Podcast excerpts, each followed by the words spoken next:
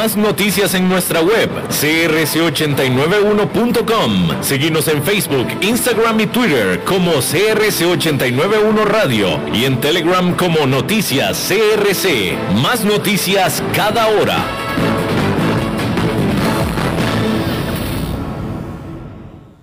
CRC 89.1 Radio y Cadena Radial Costarricense no se hacen responsables por las opiniones emitidas en este programa.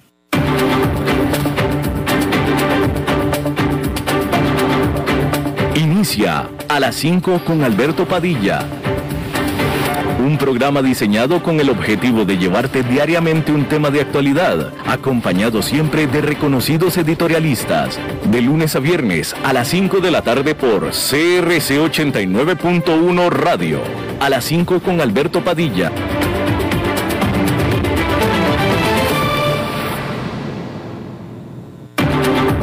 La División Marina del Grupo VIO presenta las noticias internacionales. Hola, ¿qué tal? Saludos, bienvenidos a esta emisión de A las 5 con su servidor Alberto Padilla. Muchísimas gracias por estarnos acompañando, muchísimas gracias por estar ahí.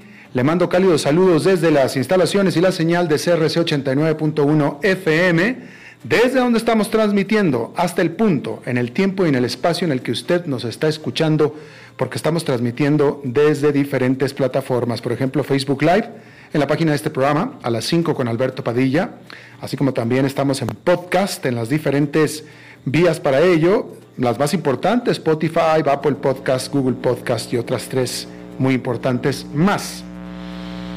Aquí en Costa Rica este programa que sale en vivo en este momento a las 5 de la tarde se repite todos los días a las 10 de la noche aquí en CRC 89.1 FM.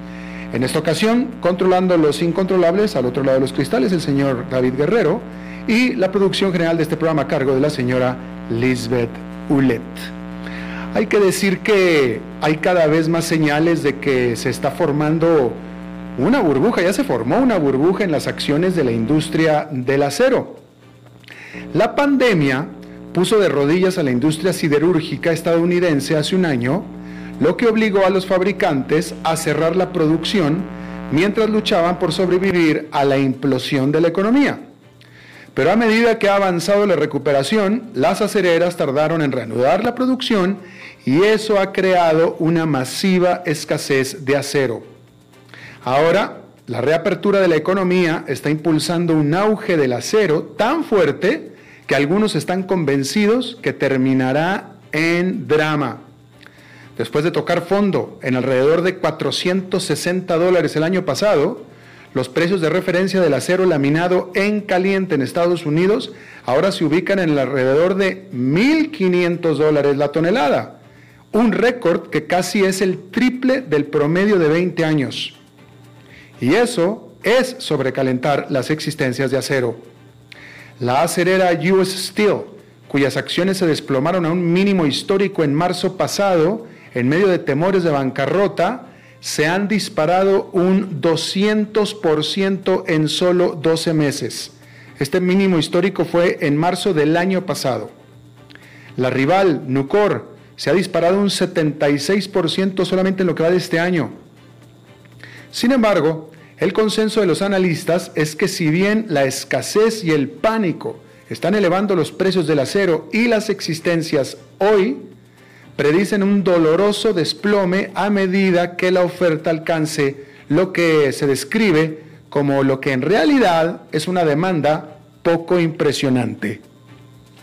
Algunos apuntan a que el acero en los precios actuales equivale a un precio del barril del petróleo de 170 dólares, es decir, algo claramente insostenible que caerá más pronto que tarde y de manera estrepitosa.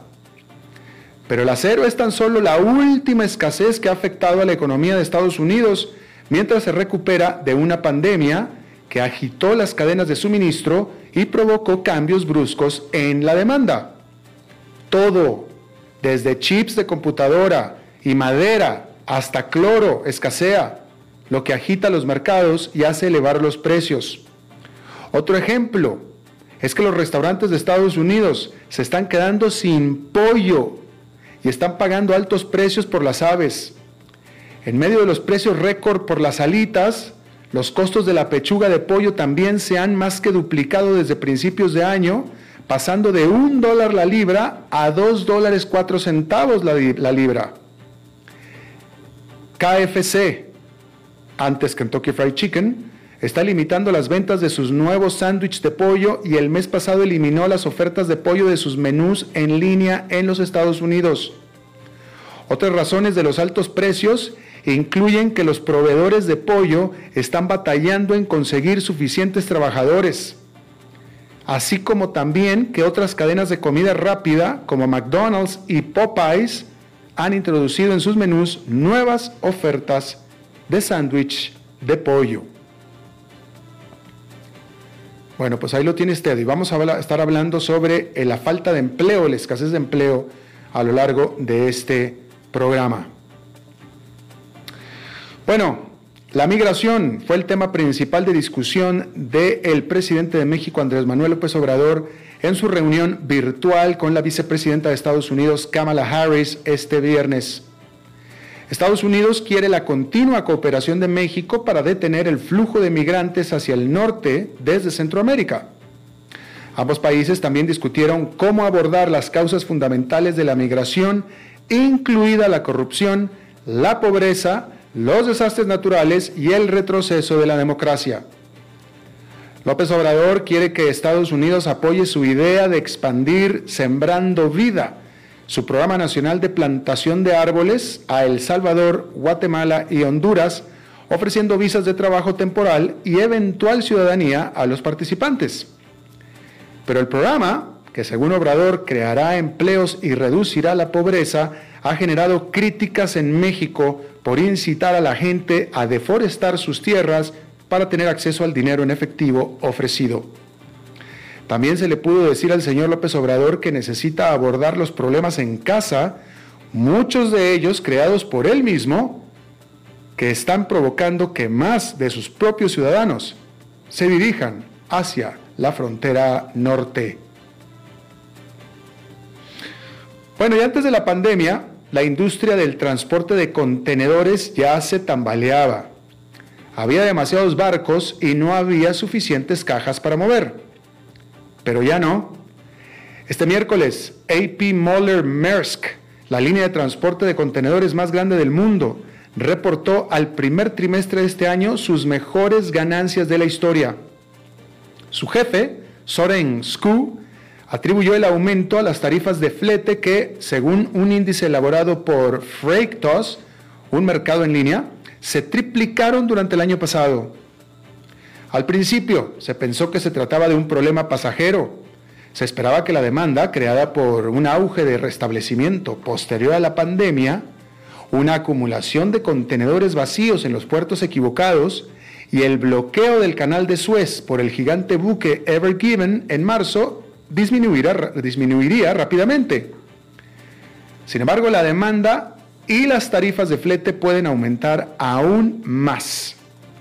Incluso con los puertos estadounidenses funcionando a su máxima capacidad, todavía no hay indicios de que se acumulen importaciones sin vender. Y la mayoría de los consumidores aún no se han enfrascado en la ola de gasto que se espera después de que se levanten los cierres por completo. Entonces, no es de extrañar que el señor Scu, el presidente de la naviera, prediga que las tarifas de flete y las ganancias se mantendrán altas a lo largo del 2021. Bueno, Elise Stefanik está creciendo cada vez más rápido dentro del Partido Republicano de los Estados Unidos.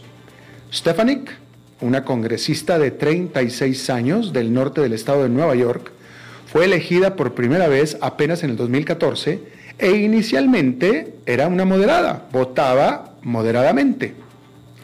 A pesar de su breve currículum político, está lista para desplazar al miembro, eh, bueno, mejor dicho, está lista ya para desplazar tal vez a partir de la próxima semana a una veterana, Liz Cheney, como tercer miembro más importante del partido dentro de la Cámara de Representantes. ¿Y la razón de ello? La creciente oposición de Cheney al control que tiene Donald Trump sobre su partido. Esta semana, Cheney advirtió a los republicanos que fue un error histórico adherirse a, a, su falsa afirmación de que las elecciones presidenciales del año pasado fueron robadas. Les dijo que el partido debe decidir si vamos a optar por la verdad y el apego a la Constitución, lo que provocó, por supuesto, una irada perorata del expresidente. Mientras que la principal virtud de Stefanik es su lealtad inquebrantable hacia Trump. El destino de Cheney, que es hija del ex vicepresidente Dick Cheney, parece ya sellado. Perdió el respaldo de Kevin McCarthy, el líder de la minoría que le había defendido anteriormente y quien él mismo había antagonizado con Trump. Pero, sin embargo, quien ahora entiende que por lo pronto Trump todavía tiene la última, la última palabra en el Partido Republicano.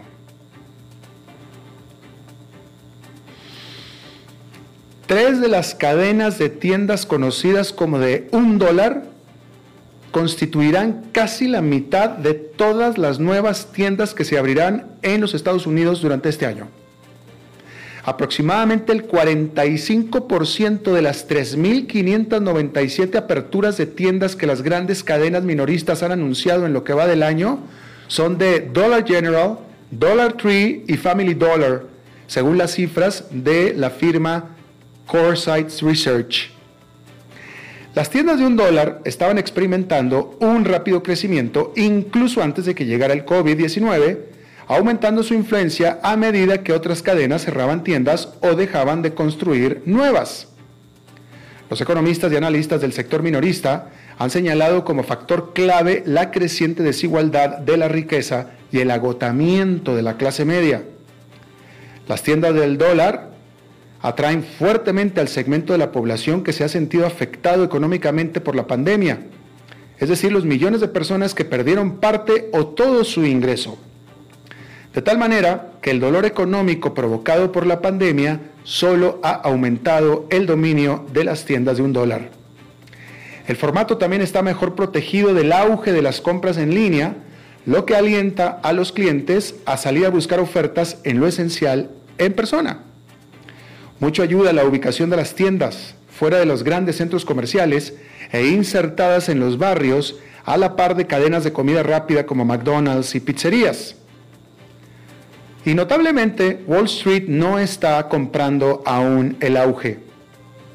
Las acciones de Dollar General han subido solamente un 4% en lo que va del año, después de haber saltado un 35% en el 2020.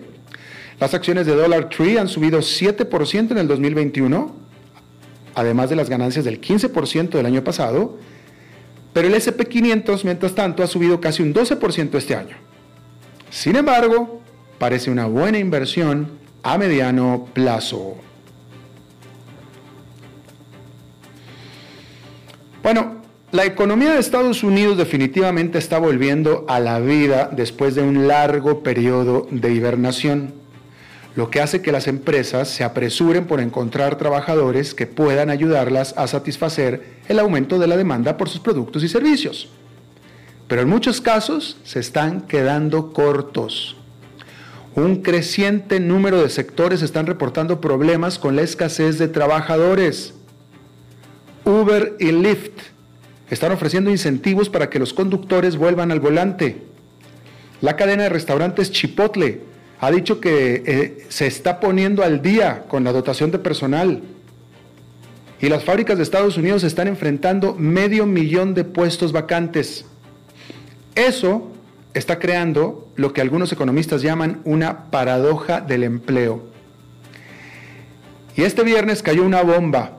El Departamento del Trabajo reveló un sorpresivo y decepcionante desplome en la contratación durante abril con las nóminas no agrícolas aumentando mucho menos de lo esperado en 266 mil y la tasa de desempleo elevándose al 6,1% en medio de esta escasez creciente de trabajadores disponibles.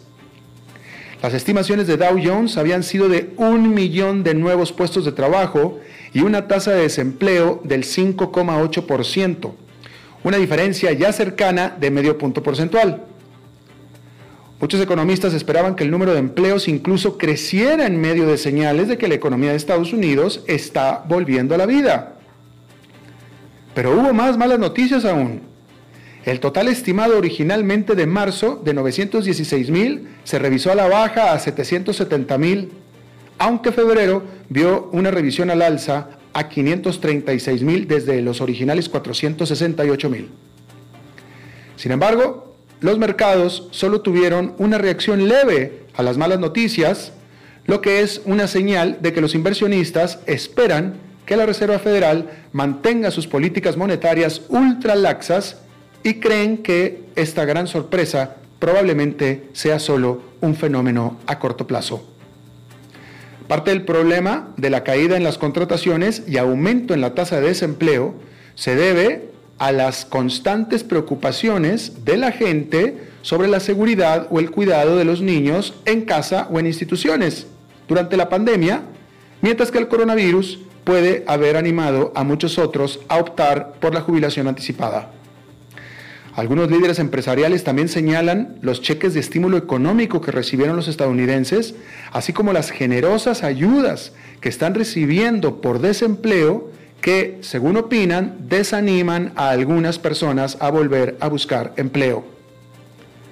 Sin embargo, los empleadores esperan que la escasez de mano de obra disminuya a medida que los casos de COVID-19 continúen disminuyendo también y la vacunación aumentando pero están lo suficientemente preocupados como para estar ofreciendo cada vez más creativos y atractivos premios para la gente que vuelva a trabajar.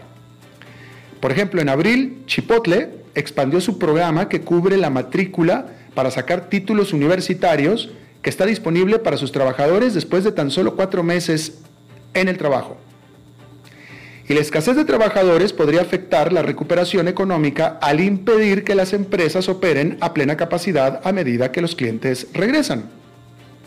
Bank of America estima que 4,6 millones de trabajadores que habrían estado en la fuerza laboral antes de la pandemia hoy aún se mantienen al margen. Y algunos problemas tampoco se resolverán por completo cuando la vida vuelva a la normalidad. Las fábricas, por ejemplo, han luchado durante años con la escasez de trabajadores calificados para roles especializados como son soldadores y maquinistas.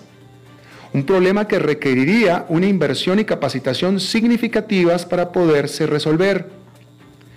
Los cambios de la era de la pandemia en la composición de la fuerza laboral también resonarán durante algún tiempo. Al respecto, Bank of America escribió a sus clientes que en los próximos años el reciente aumento de las jubilaciones y las tendencias demográficas a largo plazo dificultarán que la tasa de participación de la fuerza laboral vuelva a los niveles anteriores a la pandemia. Bueno, hablando de empleos, en este punto quiero detenerme un poquito para retomar un tema que tocamos ayer. Yo ayer estaba hablando acerca de, particularmente estaba hablando acerca de eh, la situación en la, el problema en el que se encuentra las, eh, lo que le llaman las empresas de la economía por pedido, llámese Uber, sobre cómo clasificar a sus empleados. ¿sí? Eh, básicamente, muchos países están tratando de hacer que Uber considere a sus conductores como empleados y no como hasta ahora, como son contratistas independientes. Y yo al respecto estaba reflexionando que, eh, pues vaya, que los, que están conduciendo para Uber, lo están conduciendo pues porque quieren conducir. Eso fue lo que yo dije. Los, los empleados de Uber, no los empleados, los conductores de Uber conducen Uber porque quieren conducir Uber, no porque tienen la obligación. Ciertamente tienen la necesidad, y lo dije ayer, pero no tienen la obligación. Si se sintieran tan abusados, si se sintieran tan desdichados haciéndolo, harían otra cosa. Eso fue básicamente lo que dije ayer. Eh, ayer en la página de Facebook, este, siempre agradezco que los eh, escuchas, eh, los seguidores se tomen el tiempo de participar y de comentar, y lo agradezco y lo valoro muchísimo, pero más valoro el proceso de aprendizaje que esto siempre es un proceso de aprendizaje, ¿no? Entonces, al respecto, hubo algunas críticas, ¿no? este, que me voy a permitir eh, pues tratar de dirigir en, este, en estos minutitos que me quedan de este segmento. Ayer alguien me estaba, bueno, primero que nada alguien me estaba diciendo de que, de que los choferes de Uber nadie lo hace por gusto, que todo lo hacen por necesidad. Y sí, estoy seguro que sí, pero quiero aclarar una cosa, necesidad todos tenemos, todos trabajamos por necesidad, todos, usted, yo, trabajamos por necesidad. Por gusto hacemos lo que hacemos. Eso es una elección. El trabajo no es elección. Tenemos que hacerlo porque tenemos la necesidad de hacerlo. La actividad que hacemos típicamente es elegida. ¿Sí? Una prostituta es prostituta por necesidad. Pero sin embargo escogió hacer prostitución por elección, porque si no le gustara, haría otra cosa. ¿Estamos de acuerdo? Entonces, ese es, el punto que quiero hacer. Bien, otra persona se, tomó la molestia de ser muy extenso en sus críticas a lo que yo dije. Me dijo, por ejemplo, que era lamentable que yo tuviera un micrófono y a través de este genere yo una opinión distorsionada de la realidad. Me dijo que soy un ignorante, se dijo impresionado sobre el razonamiento tan básico que yo tuve, que refleja un pensamiento elitista muy propio de alguien que desconoce la realidad. Dijo que cuando menos como aprendiz de periodista, que él supone que yo soy, debería de estudiar un poco los temas antes de expresar estos criterios, me dijo esta persona. Total que se tomó todo el tiempo del mundo, y que lo agradezco, para criticarme, pero usted cree que me dijo por qué estoy mal, no, a ese tiempo no se lo tomó. Y pues eso sí, me cae gordo porque a mí no me importa que me critiquen, pues este, este trabajo es para que lo critiquen a uno y no es para gustarle a todo el mundo. Pero pues esto se trata de un proceso de, de aprendizaje. Critícame, pero dime por qué estoy mal. Enséñame, muéstrame. Evidentemente esta persona académico no es, porque no me quiso dar academia, ¿va? Crítico es, académico no es. Él dice que él sabe la verdad, porque dice que yo no la tengo, él dice que la sabe, qué lástima que no me la dio. Me hubiera encantado para poder ilustrarme un poquito más. Pero entonces, déjeme, este, o sea, y el libro que tengo publicado al respecto no está. Me encantaría que lo comprara esta persona, no lo va a hacer, porque pues no lo, supongo que no lo va a hacer, pero para eso tengo un libro publicado, ¿ah? Pero bueno, voy a dirigirme un poquito sobre algo que tengo escrito en el libro. ¿Sí? Y primero que nada, yo siempre lo he dicho, siempre lo he dicho y así es, yo aquí yo no hablo de ideología. Yo siempre a usted le voy a hablar de cosas que son verificables, probadas, probables y que están en la historia. Yo aquí jamás le he hablado de mis ideas, le he hablado de opiniones, pero siempre son opiniones informadas. ¿Sí? Respecto a este asunto del empleo, yo no sé exactamente a qué se refiere esta persona, te digo, le digo que me, me, aventó por todos lados, pero nunca me dijo cuál era la mentira de lo que yo dije. Pero supongo que sé por dónde va. Entonces, déjeme, porque eh, él, refirió de algo que yo hablé acerca de los empleados de una institución bancaria en otra nota que leí en otro día, ¿no? Entonces, creo que sé por dónde va este asunto, ¿no? Eh, y va por el lado ideológico, no va por el lado de la razón porque si tuviera la razón, ojalá y me lo hubiera escrito, pues no lo hizo. Bien, vamos a hablar de este asunto, ¿sí? Partamos de la base, partamos, convengamos, convengamos en que entre mayor seguridad laboral, vamos a decirlo así, entre mayores conquistas laborales se le dé a los trabajadores de una empresa, mayores costos son para la empresa. Convengamos en eso.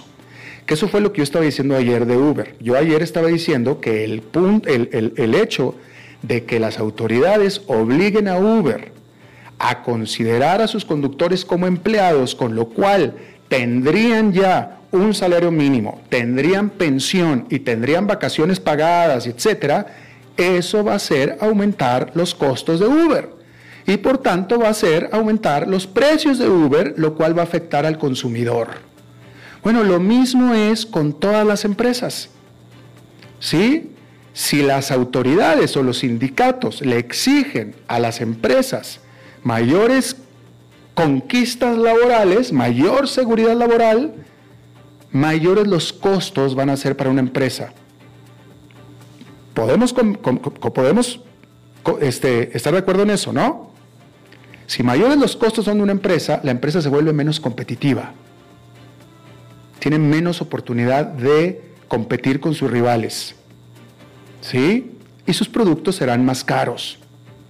Y el consumidor saldrá perdiendo. ¿Sí? Otro punto que yo hacía ayer es,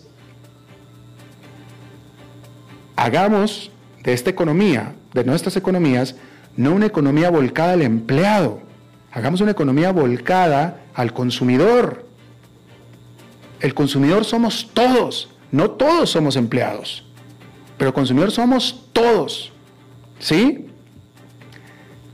Volvamos al punto del costo de las empresas. El principal costo de una empresa es su plantilla laboral, es el principal costo. Y de nuevo, entre más caro sea el empleado, menos competitiva es la empresa. ¿Ok? Menos capacidad de competir.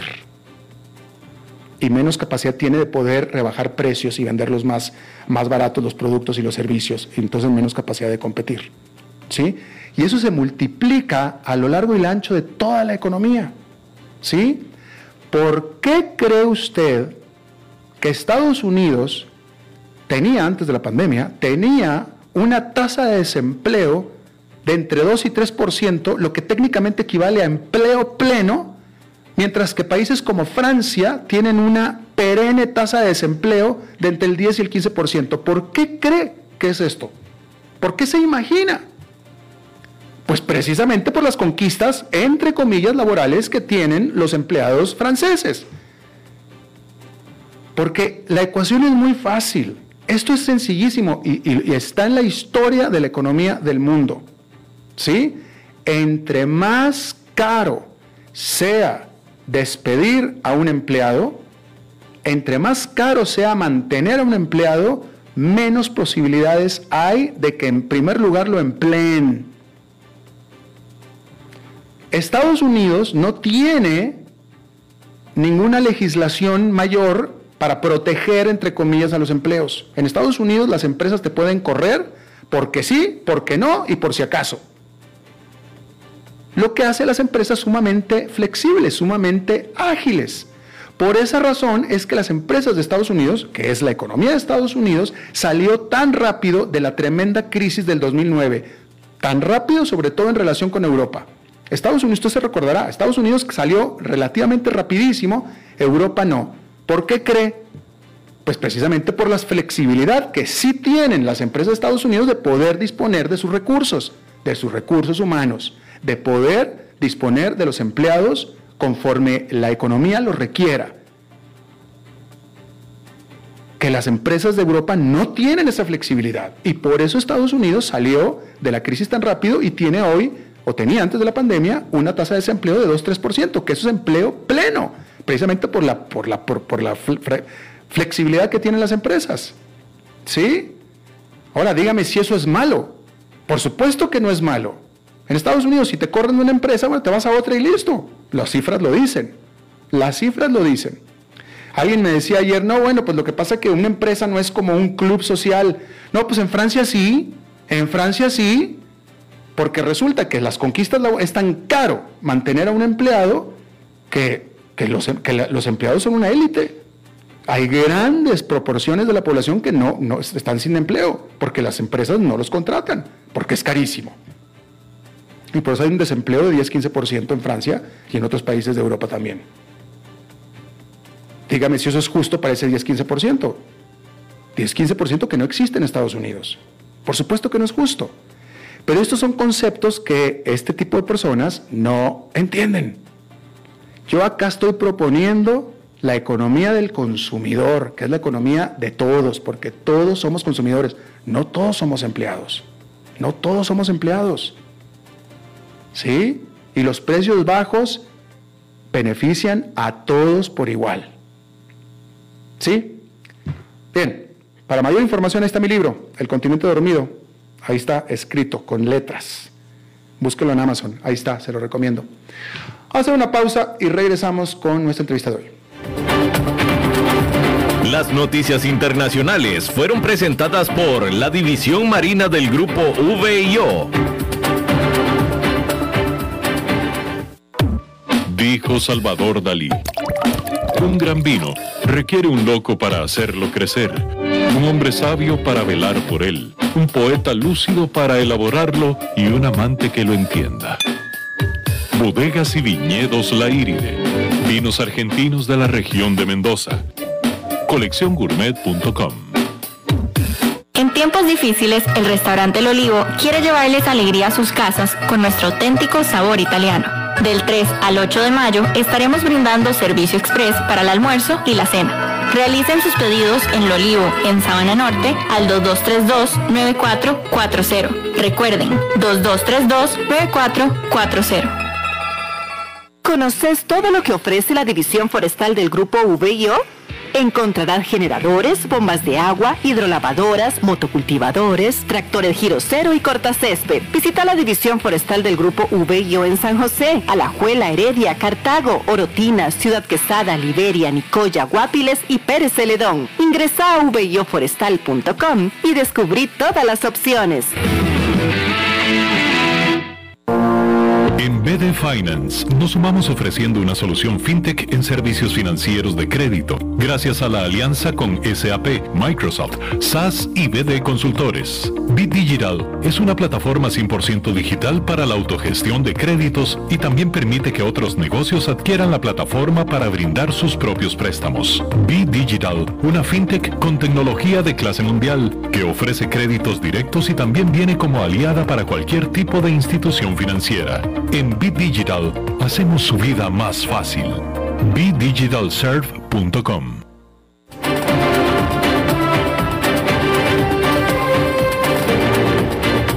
Seguimos escuchando a las 5 con Alberto Padilla.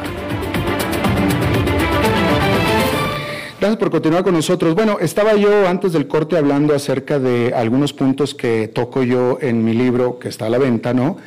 Otro de los puntos que toco en el libro, hablando acerca de las falencias que hay en América Latina, y hablo por profundidad en mi libro de esto, es la, la poca sofisticación de los sistemas financieros de nuestros países. Y entre ellos es la falta de acceso simple de la gente a los, eh, primero, al sistema financiero como tal, ¿no? La falta de, no, no, mucha gente no tiene acceso a una sucursal bancaria o a los servicios de un banco, pero algo mucho más importante aún es la falta de acceso a créditos. Puede ser por falta de acceso al propio sistema financiero o simplemente porque el sistema financiero no los ofrece. Y eso es una camisa de fuerza para eh, la microeconomía, para las personas y también para las empresas. Y eso es algo que detiene a nuestras economías. Entonces, a mí me da muchísimo gusto poder eh, ver que aquí en nuestros países, en este caso aquí en Costa Rica, pero para todo el resto de la región, hay un producto sumamente innovador, sumamente tecnológico, de última generación, digital, es más, virtual, para acceder a crédito. Y básicamente, ahora sí, con un producto como este, lo vamos a ver, cualquiera tiene el acceso ya, ahora sí, a crédito con solamente tener en la mano un teléfono celular. ¿No? Es el servicio Bigit Digital y está conmigo, y le agradezco mucho, a Gerardo Benavides, presidente de Bidi Consultores, que es la, pues quien tiene esta fintech. Gerardo, me da mucho gusto saludarte. Gracias, Alberto, un gusto estar acá con, vos y con toda la gente que comparte por todos los medios. Gracias. Cuéntanos, o sea, primero que nada, BD Digital, más que un banco en línea, es, me parece a mí, un, un sistema virtual. Eh, sí, Alberto, eh, casualmente eso es, eh, estaba escuchando ahora toda la introducción que hacías y pues tiene todo el sentido. Realmente en nuestros países de América Latina hay una inclusión financiera todavía bastante baja. En Costa Rica es un poco más alta que, el promedio de la región. Eh, se han puesto sistemas como el sistema del simplificado para apertura de cuentas que ha beneficiado bastante y contamos con el simple, pero otros países pues no cuentan con eso.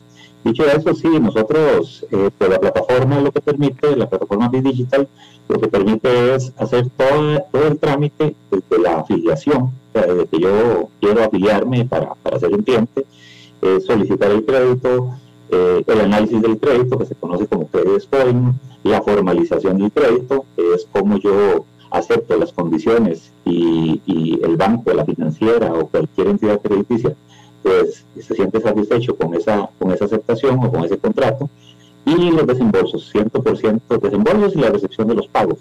100% como, como mencionabas, de forma digital, 100% sin tener que asistir eh, físicamente a una sucursal o a un banco y pues eso es lo que permite la plataforma y nosotros pues lo que hicimos fue basarnos en la tecnología de clase mundial, la mejor tecnología del mundo, eh, que es lo que hemos hecho durante muchos años para crear esta fintech que tiene dos sombreros. Un sombrero es damos créditos de forma directa, ahí tenemos nuestro modelo de negocio orientado a un perfil de mercado eh, particular, pero también la plataforma eh, la ponemos a disposición de todas las entidades financieras o inclusive no financieras, pero que quieran entrar en este mundo de la fintech para poder hacer estos procesos de forma digital.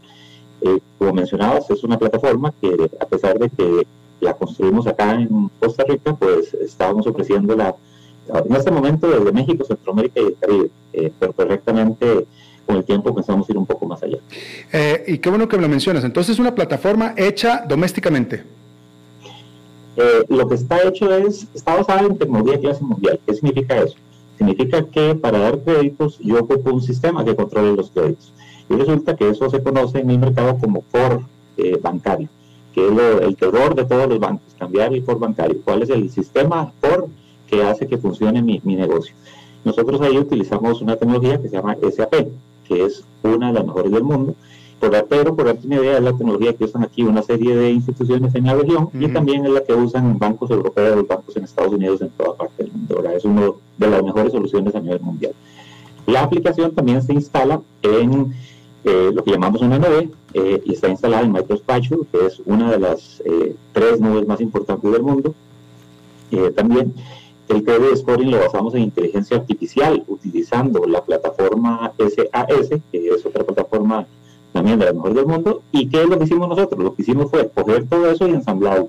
Coger todo eso, ensamblarlo y ponerle todo el frontend. ¿Para qué? Para que toda esta digitalización eh, sea fácil de usar, eh, de usar el usuario, pero basada en una tecnología que nos va a permitir crecer yo menciono a veces que eh, hay, han salido muchas fintech últimamente acá en el país, algo que me, alegra mucho, como persona de tecnología, pues me alegra mucho todo el surgimiento de esta nueva tendencia que hay en el país, pero eh, nosotros decimos, eh, la diferencia nuestra fue cómo hacemos algo que sea un poco diferente, y lo diferente es casualmente la base tecnológica que nos va a permitir crecer.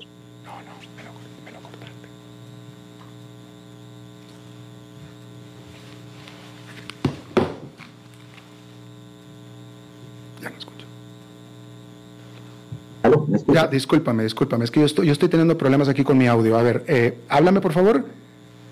Eh, sí, ya, ahora sí, ya ahora sí, discúlpame. bueno, la, la, pregunta que me habías hecho la había contestado, yo creo que, no sé si, los participantes, los que nos están acompañando, pudieron escuchar, pero sí, esa... Sí, no, no, no, eh, el, el, problema lo tengo yo aquí, con, localmente. Eh, déjame, déjame te pregunto algo entonces. ¿El ambiente es una aplicación en un teléfono móvil? Eh, sí, realmente es, es una funciona en cualquier dispositivo. Puede ser una tablet, puede ser un televisor inteligente, puede ser una computadora, puede ser un teléfono móvil, cualquier dispositivo. Ahora, eh, e-, evidentemente se, se, elimina, se elimina el, lo engorroso de, de, lo que venía siendo pedir un crédito, ¿no? Tener que dirigirse a la sucursal bancaria, eh, entablar una relación con un ejecutivo de cuenta, caerle bien al ejecutivo de cuenta, este, pasar por un proceso de comité de crédito, etcétera, etcétera, etcétera. Ahora todo se puede hacer desde la comodidad del teléfono celular, todo. Así es, así es. El ejecutivo de cuenta es reemplazado por el autoservicio, por la intención que tenga la persona de solicitar el crédito. La aprobación del crédito, en vez de que le haga un comité de crédito, la hace una computadora por medio de inteligencia artificial Y la formalización, que ahí sí tiene que participar el, el, usuario final, pues se hace con una firma digital. Llámese firma digital, podría ser firmar un documento con el dedo, o sea, firma digital como se conoce en Costa Rica o alguna cosa de estas. Y el desembolso se hace en tiempo real. Entonces, realmente desde que inicias a afiliarte de la plataforma hasta que tenés el crédito, no debe pasar más de 60 segundos. Ah, literalmente.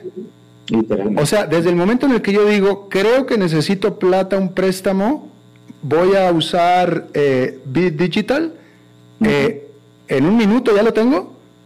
Sí, exactamente. ¿Literal? Nosotros trabajamos, ahorita por un modelo de, o sea, te comento un poquito más. Eh, inicialmente dijimos que la plataforma tiene dos, dos, dos sombreros. Una en la cual nosotros damos crédito directo y otro en la cual las empresas pueden usar la plataforma para usar su propio modelo de negocio y dar créditos también. En nuestro caso, los créditos que damos nosotros, nosotros damos créditos de alta gama, eh, eh, porque ese es nuestro modelo de negocio, estamos orientados a créditos de, un nivel alto. Eh, y funciona así. una vez que recibiste una invitación para participar, es quiere decir que estuviste, nos contactaste y, y, queremos que seas parte de la plataforma, pues en un minuto tenés el dinero. Y una empresa que nos licencie la plataforma para utilizarla, puede hacer su modelo de negocio. Él podría hacerse en microcréditos, créditos eh, personales, créditos hipotecarios y podría seguir el mismo concepto en menos de un minuto o, el tiempo que ellos decidan, porque depende de ellos, depende de las condiciones que ellos quieran poner, la institución que la vaya a utilizar, podría también tener el crédito en ese mismo tiempo la persona que sea cliente de esa otra empresa. Cuando hablas de crédito de alta gama, ¿te refieres de, grande, de grandes créditos, grandes en tamaño? Eh, sí, sí, sí, nosotros, nuestro modelo está basado, el modelo de crédito directos, empezamos en, un monto no tan alto, que es 2.500 dólares, y llevamos hasta medio millón de dólares.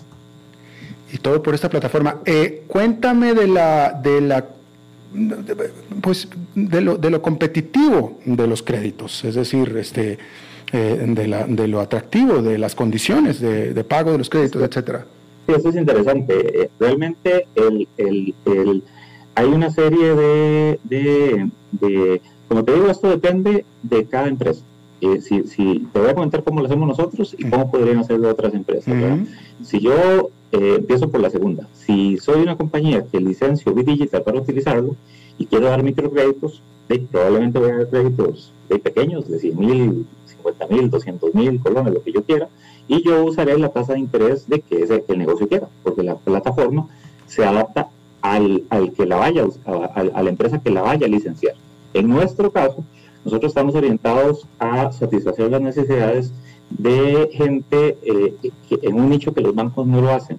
Por ejemplo, si vos tenés, ya sos un, empresario y tenés una casa eh, y querés comprarte una segunda casa, y vas a un banco, muchas veces te dicen, no, no te presto para segunda casa. O sea, para segunda casa tiene que estar solo en el área metropolitana, o no te voy a prestar para segunda casa si es a menos de 10 años. Y mucha gente lo que anda buscando es un empujón, ¿verdad? Porque quiero tener mi segunda casa y quiero comprarla y pagarla en 5 años. Entonces, ese tipo de, de, nicho es el que nosotros estamos eh, orientados, ¿verdad? Como financiera directa. Pero como te digo, la, el uso de la plataforma va a depender del modelo de negocio y las condiciones que quiera utilizar cada empresa que licencie y, utilice la plataforma. Por supuesto, este tipo de herramienta en, eh, eh, eh, se usa en otros países fuera de América Latina. Eso es bien interesante. Este es un modelo que sí, en algunos países europeos se está utilizando principalmente. Es donde hemos visto más, más crecimiento de este tema de la fintech, también un poco en Asia. Eh, en Norteamérica hay tres empresas, si más no conozco, que están con este modelo, nada más, dos fintech y una, y una filial de, de, West Fargo, si más no me equivoco, y de, West Fargo, perdón, y este y pero en la región no, en la región realmente no, sí, sí hay muchas compañías que han salido, era como decía yo al principio, muchas fintech pero eh, no son 100% digitales, o sea, no, no te soportan desde el proceso de afiliación hasta el proceso de desembolso en, una, en un solo proceso digital, ¿verdad? Sino que te hacen un pedazo eh, digital y luego el desembolso, después entran a una página de otro banco y te hacen el desembolso de otro banco y no es en línea, entonces realmente en lo que es eh, Centroamérica y Caribe y América Latina es la plataforma, creemos que somos, no podría decir la única, pero probablemente sí, una de las únicas que, de las pocas que debemos estar en este modelo en este momento. Pues ciertamente de las pocas que hemos conocido, definitivo, o la única que hemos conocido. Déjame te pregunto, eh, Gerardo, sobre las eh, condiciones del crédito. Eh, o sea, ¿de qué tipo de crédito estamos hablando? típicamente en los créditos te piden garantías, etcétera, etcétera, ¿no? Sí. En nuestro modelo funciona, puede ser que tengamos garantía, puede ser que no, eso depende del credit scoring que se hace en línea y, que se, y el análisis que te hagamos.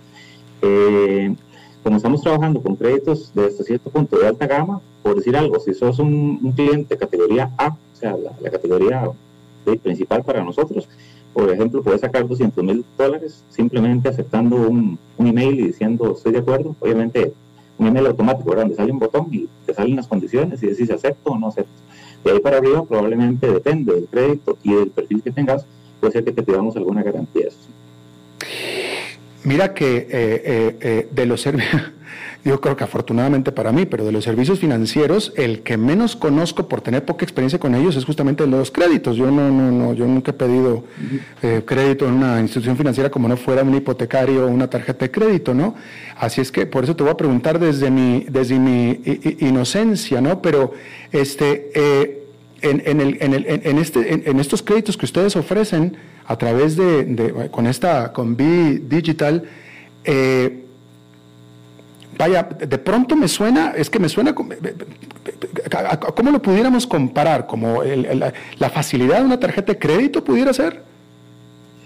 Eh, la tarjeta de crédito normalmente es una tasa de interés más alta. Yo, la tasa de interés sí nos la reservamos en, acá para es una tasa de interés bastante competitiva, mucho más baja que la de una tarjeta de crédito. Es una tasa de, interés que compite con la que dan los bancos aquí a nivel, a nivel local, pero sí con una facilidad, con una facilidad súper alta. Y casualmente es eso, es eh, el, el, el, a mí, o sea, normalmente la gente que trabaja y que muchas veces pone a producir su dinero o guarda su dinero, muchas veces no le interesa eh, no le interesa, o sea, no tiene el dinero en un banco. Un banco no, un banco no es lo que paga las mejores tasas de interés. Si usted va a un banco, un depósito a plazo, paga interés muy bajo. Si usted va a un depósito, a un bono del gobierno, probablemente esté pagando alrededor del 6.5 en ese momento, ¿verdad? Entonces muchas veces uno el dinero lo tiene en sus propios negocios. Y muchas veces no es porque no tenga dinero, sino que lo tiene invertido. Pero sale una necesidad. Sale una necesidad, quiero hacer, quiero comprarme un carro, quiero comprarme una segunda casa, quiero hacer un viaje, quiero hacer, o sea, tantas cosas que pueden pasar donde yo no requiero un crédito de muy largo plazo, sino que quiero un crédito a corto plazo, pero, pero poderlo obtener en, minutos, ¿verdad? O sea, sin, necesidad de, de, tener que ir a un banco y justificar un montón de temas, ¿verdad? Cuando nos lo pueden pedir a nosotros, nosotros por medio de este sistema de scoring, pues ya sabemos quién es la persona, analizamos la persona y en ese momento, pues en línea se te autoriza o no se te autoriza ahora el crédito y se hace el desembolso en tiempo real. ¿Quién dirías que es el cliente ideal de Bit Digital? ¿El que necesita qué? ¿O el que tiene qué necesidad? en dos partes. Yo creo que a nivel, a nivel, a nivel del... Porque nosotros realmente esto de dar créditos directos es algo que es importante para nosotros, pero lo que nosotros hemos sido desde toda la historia del grupo de empresas es una empresa que provee tecnología y hemos implementado y automatizado montones de bancos en la región y estamos en procesos de automatización, de automatización y transformación digital de bancos. lo principal para nosotros, de hecho, no es la parte de dar el crédito, es la parte de poder facilitar y que casualmente seamos ese brazo para que instituciones, llámese, por ejemplo, eh, desde, desde asociaciones solidaristas que le dan créditos a los empleados, desde cooperativas, desde bancos eh, que, que, tienen un montón de problemas ahorita, ¿verdad? De todavía, eh, puedan utilizar la tecnología para hacer, para hacer realmente 100% digitales. Entonces, nuestro, nuestro, nuestro objetivo principal, ¿cuál es el cliente principal de nosotros? Todas esas instituciones, todas esas empresas que ocupan ser realmente tecnológicas y llevarle valor a sus clientes. Y como segunda parte, en, nuestro, en nuestra financiera, pues somos una financiera regulada por la SUDES, eh, sin hacer intermediación, no hacemos intermediación. Este, en nuestro negocio de la financiera, nuestros clientes son aquellos, eh, llamémoslo así, profesionales de clase media, eh, media alta, alta, que eventualmente ahora ya eh, ocupen una necesidad de dinero para emprender un negocio, para poder crecer su negocio, para poder crecer sus, sus temas personales, sus, eh, satisfacer sus necesidades personales, llámese de un viaje, de una casa, de un vehículo, etcétera, o un empresario que quiere, que quiere traer maquinaria, que sabe que le va a producir, pero ir a un banco le resulta más complicado, ¿verdad? Y con nosotros podría obtener un crédito para poder eh, crecer su negocio de forma rápida. De hecho, nuestros plazos máximos de crédito ahorita son a cinco años, o sea, no estamos hablando de créditos de mayor edad. claro. Eh, eh, rápidamente, ¿qué tal ha sido la aceptación en el corto tiempo que llevan ustedes en línea, digámoslo así? Súper bien. De hecho, nosotros inicialmente el modelo es por invitación, porque realmente no somos una, no somos una, o sea, no, el grupo financiero no es, nunca ha sido banquero y no somos banqueros, pero sí tenemos mucha gente, digamos, eh, que, en el grupo que viene de bancos y ha trabajado en eso, pero nunca nos hemos dedicado a bancos. Entonces, eh, sí, sí aprovechamos el tema que conocíamos de tecnología, teníamos ese perfil de personas y montamos la fintech. La, reacción ha sido increíble. De hecho, al principio eh, estábamos permitiendo que la gente, pues, eh, pusiera sus necesidades para poder nosotros analizar las invitaciones. tuvimos que hacer un alto en eso porque tuvimos una afluencia mayor de la que esperábamos y, en eso estamos. Esperamos que dentro de unos 15 días volver otra vez a, abrir esa, esa, esa línea de solicitudes, ¿verdad? Porque sí, sí nos, nos, nos causó, digamos, una afluencia muy, muy, muy fuerte de, bueno, pues te felicito mucho por eso. Rápidamente, eh, si la gente, va a haber gente interesada, ¿dónde puede encontrar la aplicación, la información? La aplicación está en nuestra página. Eh, como somos digitales, ahí encuentran todo, toda la comunicación está por ahí, es www.bdigital, digital, de S-E-R-V.com. Ahí está toda la información, ahí pueden encontrar eh, todas las preguntas frecuentes, eh, aquí en todo, todo lo que hablamos aquí yo creo que, lo pueden encontrar ahí por, en la página en algún, en algún lado. Bueno, pues Gerardo Benavides, este, presidente de BD Consultores y de BD Digital, te agradezco muchísimo y te felicito por este servicio. Gracias, Alberto. Gracias a ustedes. Saludos. Vamos a hacer una pausa y regresamos con Humberto Con Alberto Padilla por CRC 89.1 Radio. Las noticias internacionales fueron presentadas por la División Marina del Grupo VIO. Dijo Salvador Dalí. Un gran vino requiere un loco para hacerlo crecer, un hombre sabio para velar por él, un poeta lúcido para elaborarlo y un amante que lo entienda. Bodegas y viñedos La Iride. Vinos argentinos de la región de Mendoza. Colecciongourmet.com. En tiempos difíciles, el restaurante El Olivo quiere llevarles alegría a sus casas con nuestro auténtico sabor italiano. Del 3 al 8 de mayo estaremos brindando servicio express para el almuerzo y la cena. Realicen sus pedidos en El Olivo, en Sabana Norte, al 2232-9440. Recuerden, 2232-9440.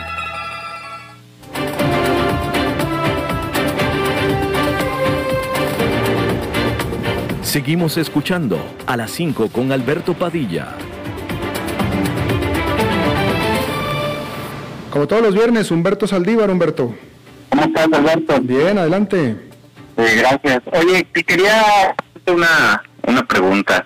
De acuerdo a tu percepción dentro de del estatus del país referente al COVID, ¿cómo lo ves versus año pasado? O sea, ¿cuál es tu percepción actual del estatus de cantidad de de, infectados ahorita, hoy por hoy. Bueno, en cantidad parece que estamos en el peor momento. En cantidad, eh, eh, pareciera ser, sin ser yo un experto, porque hay pues las variaciones más agresivas, etcétera, pero yo veo a la gente más tranquila, menos apanicada, y eso me parece una gran cosa.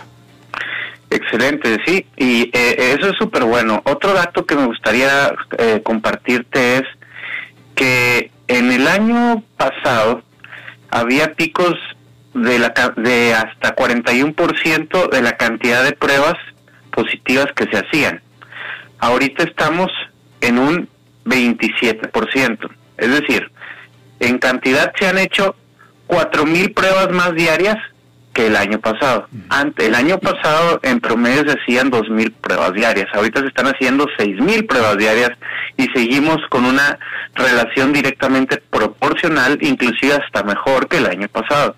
El detalle es que ahora se tiene mucho mayor acceso a eh, las instituciones privadas que hacen el eh, la prueba por por muchas razones, porque se conoce más la enfermedad, porque hay que viajar, por etcétera. Lo que sí me llama la atención es que casualmente eh, este dato es, eh, es interesante. ¿Por qué? Porque se están haciendo cuatro mil pruebas más diarias. Obviamente va a haber N cantidad de casos más de manera proporcional, pero sigue siendo el mismo 23%, 27% que veníamos viendo en históricos anteriores.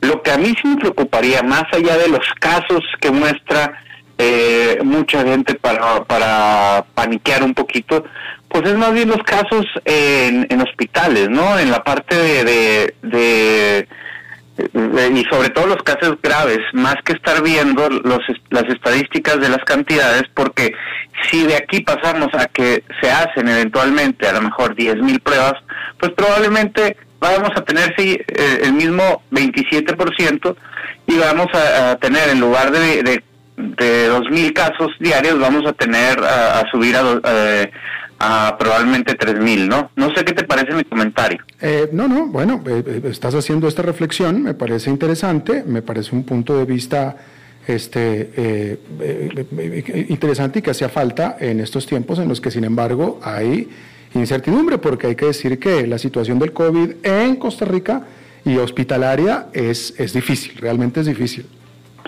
Sí, sí, lo que, lo que he visto, por ejemplo, es que sí ha aumentado, pero no un 300% como lo muestran sino, sino un 10% la cantidad de pacientes graves, que para mí eso es lo que cuenta. O sea, más allá de irte a meter a las estadísticas que vemos todos los días en un Google o, acá, yo lo vería más, eh, debería haber una página oficial de, de, pacientes graves, que ahí es donde sí eso eso sí me preocupa y, y pero no no salir a decir que han aumentado 300% los casos. No los casos siguen estando igual inclusive mejor que que mismo meses años pasados lo que pasa es que ahora se están haciendo y hay acceso mucho más económico que al principio de para hacer hay accesos más económicos para hacerte la prueba. Y eso quería comentar el día de hoy me parece interesante y qué bueno que no nos paniquemos pero sí cuidémonos. Ojo que tampoco lo quiero eh, como como mediar ni ni decir que, que no es no no es importante cuidarse verdad por supuesto por supuesto. Buen punto de vista. Gracias, Humberto. Gracias, Alberto. Eh, buen fin de semana. Igualmente. Y buen fin de semana para ustedes también. Es todo lo que tenemos por esta emisión. Muchísimas gracias por habernos acompañado. Nos vemos en la próxima. Que la pase muy bien.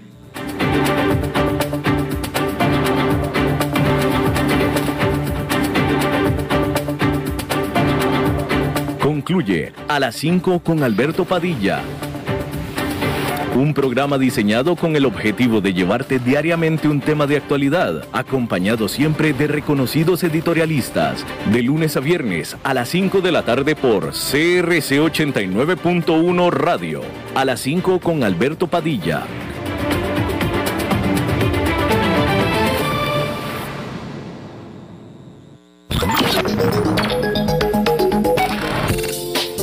Lo mismo ver pasar la nube que estar en la nube. La nube es un conjunto de servicios informáticos de fácil acceso que involucra infraestructura, bases de datos y demás. Es un modelo tecnológico de múltiples servicios que ofrece inteligencia artificial, big data y cientos de aplicaciones, desde la cual podés hacer todo esto y más. Ingresa ya a huawei.cloud.com y descubrí por qué Huawei Cloud es líder en la nube, con arquitectura diversa y alto rendimiento que protege datos de forma segura, brindando soporte local con acceso global. Huawei Cloud. Cloudificate y crece con Huawei Cloud.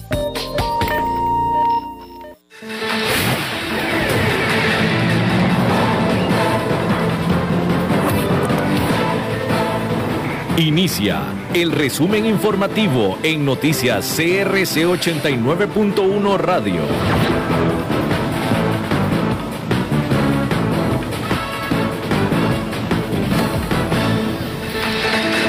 Hola, ¿qué tal? Son las 18 horas en punto y estos son nuestros titulares. Educación Pública anuncia cambio de fechas para las pruebas FARO. El ministro de Obras Públicas aseguró que el CTP no bloqueará las aplicaciones digitales de transporte. Área de salud de Tibás duplicará dosis de vacunas a partir de esta semana. Empresarios de la construcción celebran traslado de recursos al Banbi. En el mundo, la tasa de desempleo en Estados Unidos subió por primera vez en un año. En los deportes, la selección de fútbol Sala se mide a Surinam esta tarde en búsqueda de la clasificación al Mundial de Lituania este año.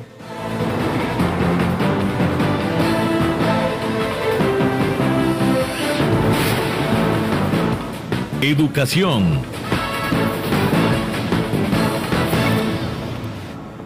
El Ministerio de Educación Pública anunció hace pocos minutos el cambio de fechas para las pruebas FARO, las cuales estaban programadas para iniciar en algunos días y durante junio. Esta decisión se da con el fin de reducir la movilidad de estudiantes y docentes a los centros educativos debido al aumento de contagios por COVID-19 en el territorio nacional. La ministra de Educación, Giselle Cruz, detalló el proceso que los llevó a tomar esta medida y aseguró que desde el inicio de la pandemia han estado en constante comunicación con las autoridades de salud. Cruz añadió que las nuevas fechas de aplicación las darán a conocer de manera oportuna y fue enfática en que lo principal para ellos es salvaguardar la vida de la población educativa. Servicios. El ministro de Obras Públicas y Transportes, Rodolfo Méndez Mata, aseguró que el Consejo de Transporte Público no avanzará en la idea de bloquear y demandar a las aplicaciones digitales de transporte como Uber, Didi, entre otras. En marzo anterior, la Junta Directiva del CTP solicitó a la Procuraduría General demandar a las empresas de esas plataformas digitales por considerar que promueven y brindan el servicio de transporte remunerado de personas de manera ilegal.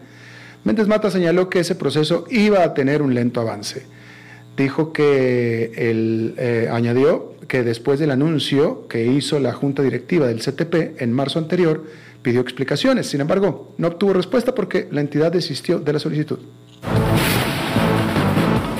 Salud. La cooperativa Copesain duplicará por semana la aplicación de vacunas contra el COVID-19 en área de salud de Tibás a partir del 10 de mayo. Este proceso se realizará con personas mayores de 58 años con el fin de agilizar la inmunización de este grupo. De acuerdo con la cooperativa, la estrategia es poder aumentar la dosis contra el coronavirus que han venido aplicando en los últimos meses, es decir, que pasarán de 900 a 1.800 vacunas. El gerente general de Copesain, Walter Zúñiga, mencionó que con el apoyo logístico de la Caja del Seguro Social se ha logrado gestionar más dosis, suministros médicos, materiales necesarios para poder vacunar a la población de prioridad. La Cámara de Construcción le pide a los diputados que aprueben de forma inmediata un proyecto de ley que beneficiará a más de 3.000 familias con bonos de vivienda. Se trata de la cuarta modificación legislativa a la ley de presupuesto que le traslada al Banco Hipotecario de la Vivienda la suma de 28 mil millones de colones. Para ese traslado se necesita de la publicación de un decreto ejecutivo. Por su parte, el presidente de la Cámara, Esteban Acón, dijo que un total de 3.357 familias en situación de pobreza están a la espera de esta aprobación de sus bonos de vivienda, algunas de ellas desde hace más de cinco meses.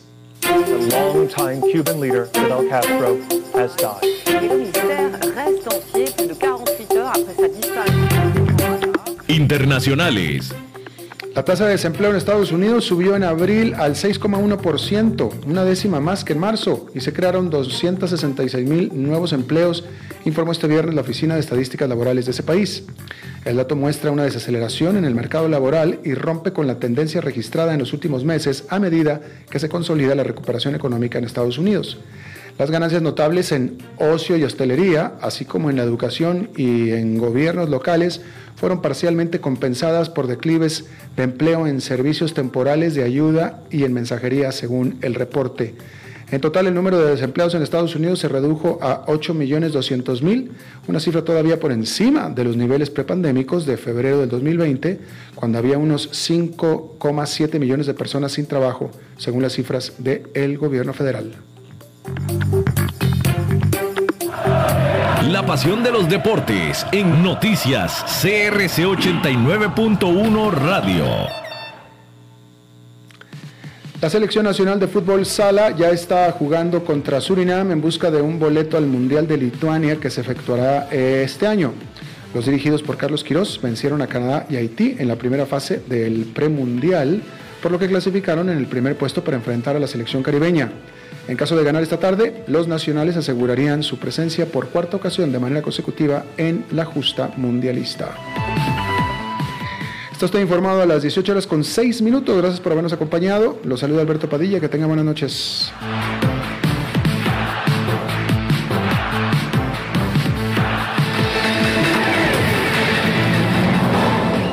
Más noticias en nuestra web, crc891.com. Seguimos en Facebook, Instagram y Twitter como CRC891 Radio y en Telegram como Noticias CRC. Más noticias cada hora.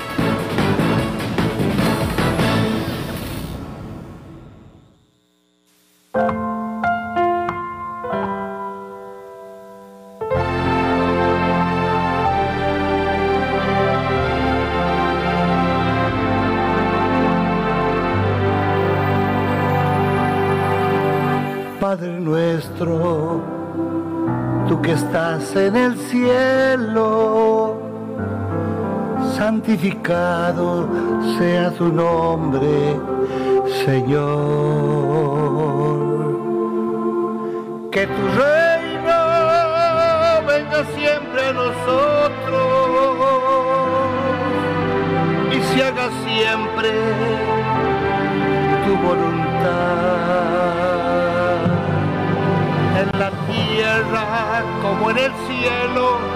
Danos hoy el pan de cada día, Padre nuestro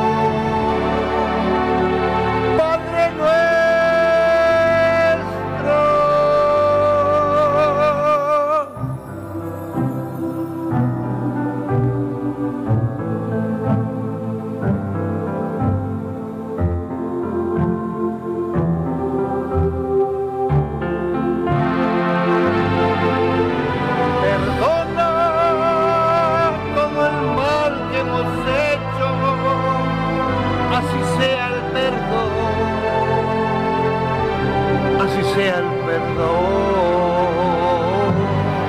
No nos dejes caer en la tentación y libera